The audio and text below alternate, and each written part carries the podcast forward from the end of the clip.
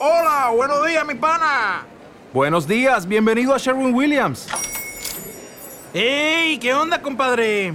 ¿Qué onda? Ya tengo lista la pintura que ordenaste en el ProPlus app. Con más de 6.000 representantes en nuestras tiendas listos para atenderte en tu idioma y beneficios para contratistas que encontrarás en aliadopro.com. En Sherwin Williams somos el aliado del PRO.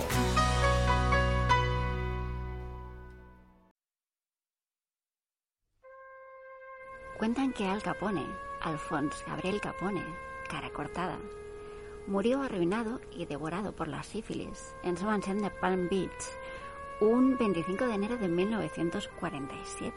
No te digo que entres porque estoy enrollada con el punto. Paso total de vosotras. Me aburrís. Bienvenidas a Planeta Invierno. Un podcast que dije evoluciona. Hablamos de ciencia, historia, series, libros, mujeres extraordinarias. A veces hacemos audiodescripciones creativas con muy poca seriedad. A veces leemos libros. Un programa creado por Penny Lane BCN. Búscanos en las redes, en Twitter, como arroba Penny BCN, Penilane BCN o arroba Planeta Invierno. Para cualquier duda o sugerencia o cualquier audio comentario que nos queráis enviar, escribid un email a penilanebcn.gmail.com ¿Nos acompañas?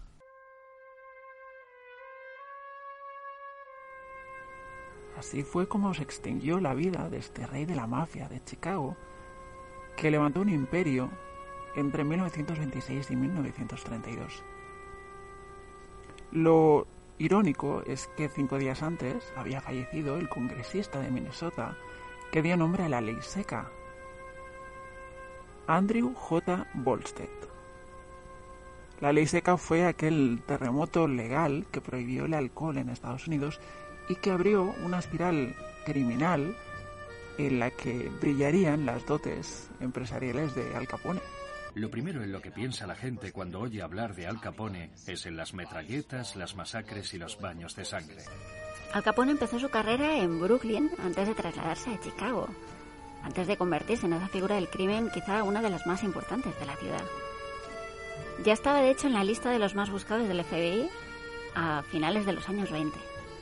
Su caída se produjo en los años 30, cuando fue encarcelado por el gobierno federal de los Estados Unidos por evasión de impuestos y fue enviado a la prisión de Alcatraz. La revista Time le dedicó una portada y lo nombró Hombre del Año. Fue una personalidad tan importante en su campo como Babe Ruth en el béisbol. Seguro que hay chavales que no sabrían nombrar a los tres últimos presidentes de Estados Unidos, pero sí saben quién fue Al Capone. Es la personificación misma del gángster en la vida americana. Todo empezó cuando, siendo el pequeño, su padre, un esforzado inmigrante, le dio a su hijo una caja de limpiabotas. Lo llevó a una esquina de una calle muy ajetreada que estaba cercana a los muelles de Brooklyn. Y allí Al Capone, con tan solo 14 años, lo que observó fue cómo los gángsters extorsionaban a los comerciantes.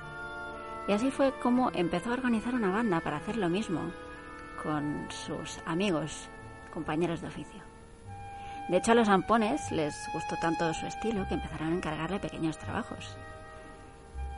Doce años después, Capone era un rico y poderoso y célebre jefe de la mafia de Chicago. Al Capone es un icono americano y en muchos aspectos define nuestra cultura. Es la historia de un inmigrante de gatillo fácil, pero bueno, ante todo es la historia de alguien que no era nadie y se convirtió en alguien, en este caso en alguien famoso. Así que de la extorsión a pequeña escala, con sus amigos limpiabotas, Al Capone pasó a erigirse en el delincuente más poderoso del país en solo una década. El trampolín de esta carrera criminal vertiginosa fue quizá la instauración de la ley seca en 1920.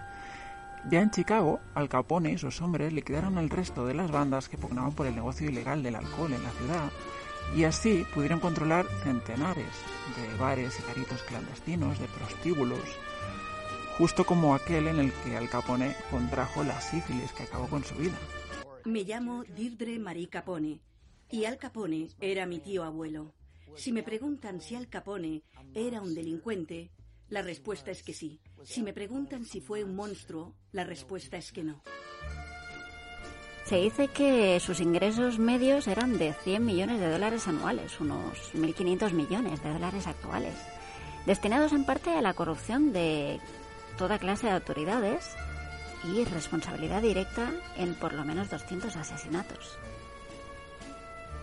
Hay una biografía de Detre Bair donde socava el mito de Al Capone. Dice que era un psicópata sediento de sangre, un personaje complejo y despiadado para los negocios, pero humano y sensible para asuntos familiares.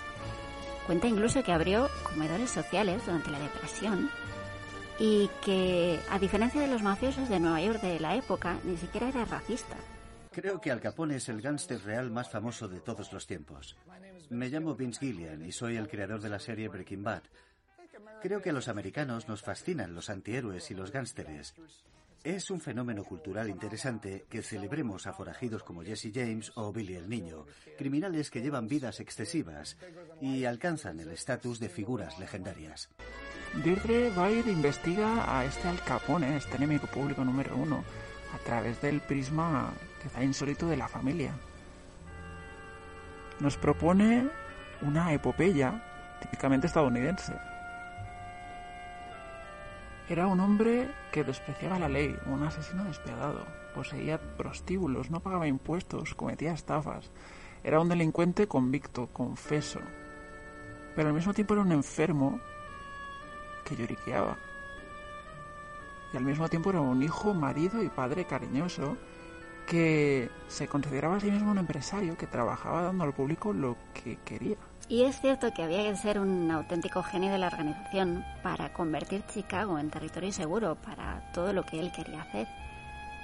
Porque alrededor de un tercio de lo que ganaba lo gastaba en sobornos y en matones. De hecho, policías, periodistas, jueces, la mitad de la policía abarrotaban su nómina. Y actualmente los alumnos de la Escuela de Negocios de Harvard siguen estudiando sus estrategias para reflexionar sobre lo peor y lo mejor del capitalismo estadounidense. A comienzos de 1929, Louis Armstrong ha grabado Western Blues en disco de pizarra. La NBC ha implantado una red radiofónica de costa a costa. Notre Dame ha ¿Te está gustando este episodio? Hazte fan desde el botón Apoyar del podcast de Nivos. Elige tu aportación y podrás escuchar este y el resto de sus episodios extra. Además, ayudarás a su productor a seguir creando contenido con la misma pasión y dedicación.